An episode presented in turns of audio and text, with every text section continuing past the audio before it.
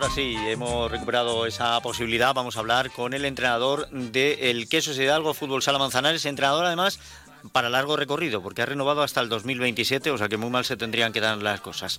Eh, Juan Luis Alonso Doral, eh, Juan Luis, bienvenido, ¿qué tal? ¿Cómo está? Hola, ¿qué tal? Eh, enhorabuena, lo primero, ¿eh? porque esto quiere decir que las cosas se están haciendo bien y que la confianza del club, vamos, es inquebrantable. Sí, la verdad que eh, la comunicación es, es muy buena y nos entendemos, nos entendemos perfectamente y bueno, pues tenía sentido darle darle continuidad. Bueno, pues una buena continuidad em, hasta el año 2027. Estas cosas siempre emocionan mucho al aficionado porque dices, va, hasta el año 2027 contamos con un gran entrenador, aunque sabemos también que en el deporte eh, la seguridad es la que vayan dando luego los resultados. Si los resultados en algún momento no acompañan, pues em, esto podría cambiar.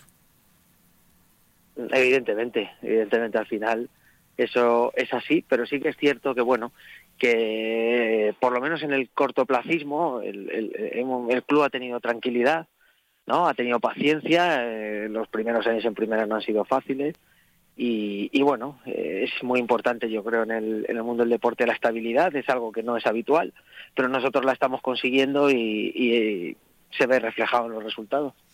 A mí me gusta mucho sobre todo que han hecho ustedes un bloque sólido. O sea, ha sabido usted construir un, vestuario cohesionado, muy unido.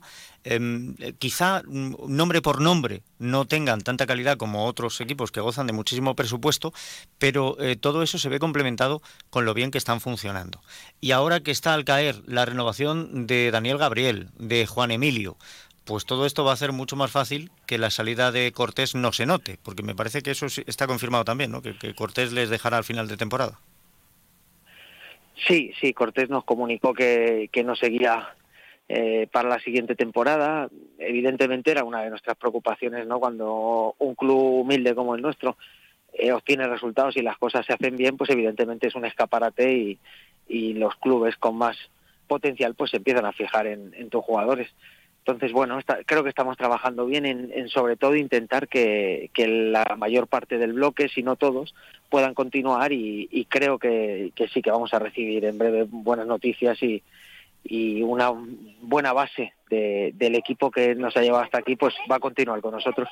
Bueno, como dice, esto es inevitable. Em, Cortés em, era un gran jugador cuando llegó, ahora es mucho mejor porque ha crecido y ha crecido mucho y ha sido muy visible y por eso es por lo que se lo llevan pero también es cierto que con el buen ambiente, con el trabajo que se ha hecho, con, con, ese crecimiento que ha dado el propio jugador, yo creo que por muy lejos que se vaya, mm, eh, un trocito de su corazón se queda aquí en el club.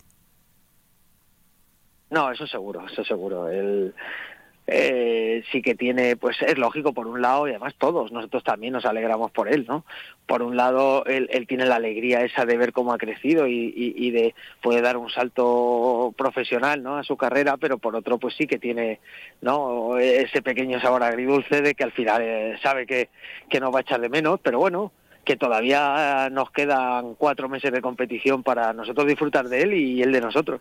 Por supuesto que sí.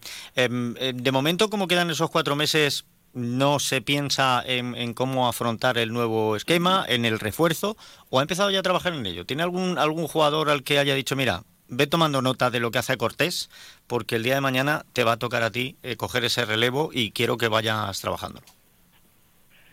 Eh, evidentemente tenemos que trabajar ¿no? Y, tenemos que anticiparnos y sobre todo un club como nosotros no puede esperar a última hora ¿no? para, para estudiar eh, las posibilidades y, pensar en la construcción de, de, la siguiente temporada, evidentemente sin quitar ojo a esta, que ahora mismo es la prioridad. Bueno, pues tienen ustedes todavía mucho trabajo, como decimos. Le queda mucho a esta temporada y, hay que seguir peleando. Eh, ¿Cómo van a volver del parón? Porque esto ha sido largo, ¿eh? ha sido un, mesecito que, que, que no, pues eh, lo mismo el ritmo de competición, ¿cómo los está viendo ahora en el entrenamiento? ¿Les está chuchando? Hemos aprovechado, ¿no? Eh, porque, bueno, al final es para todos igual.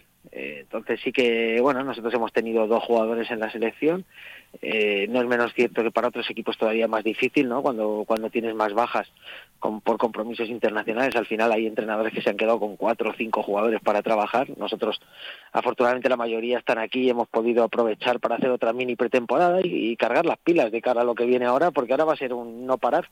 Hay que recuperar todas esas fechas, va a haber mucho partido entre semana.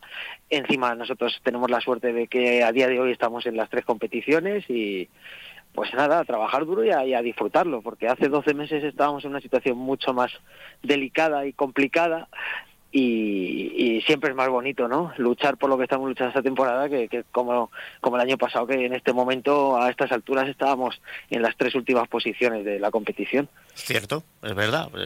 Ha cambiado muchísimo el cuento, ha cambiado muchísimo la cara de todo esto.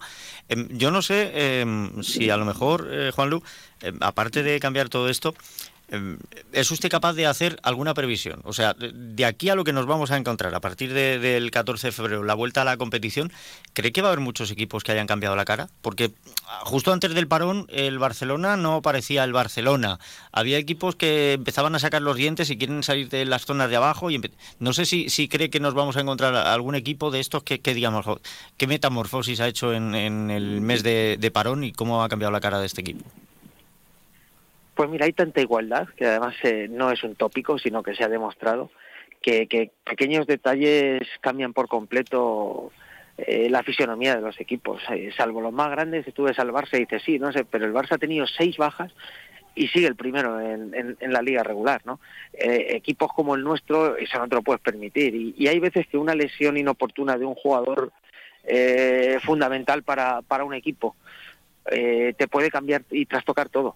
Entonces hay tanta igualdad, es tan pequeña la diferencia entre la gran mayoría de los equipos que va a haber momentos, ¿no? Y, cada equipo tiene que aprovechar ese momento bueno. Nosotros hemos aprovechado dos meses muy buenos que tuvimos en, en octubre, noviembre y ahora, pues a ver si hay suerte podemos podemos afinar otra vez la maquinaria y, poder hacer una gran segunda vuelta. Pero las segunda vuelta son muy duras en primera división, ¿no? Porque todos los equipos tienen ya los objetivos muy claros, muy concretos, todo el mundo aprieta los dientes por, por lograrlos y, es difícil ganar la segunda vuelta.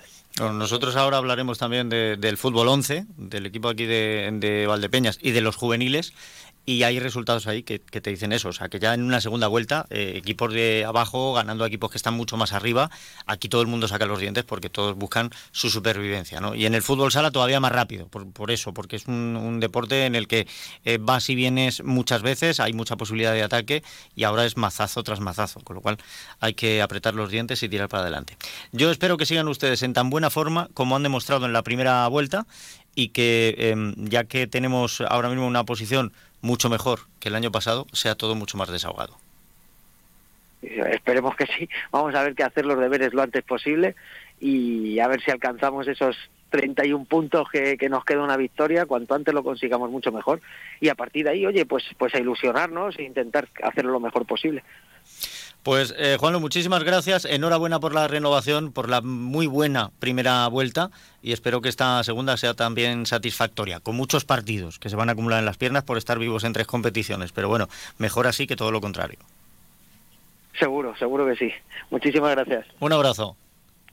Igualmente.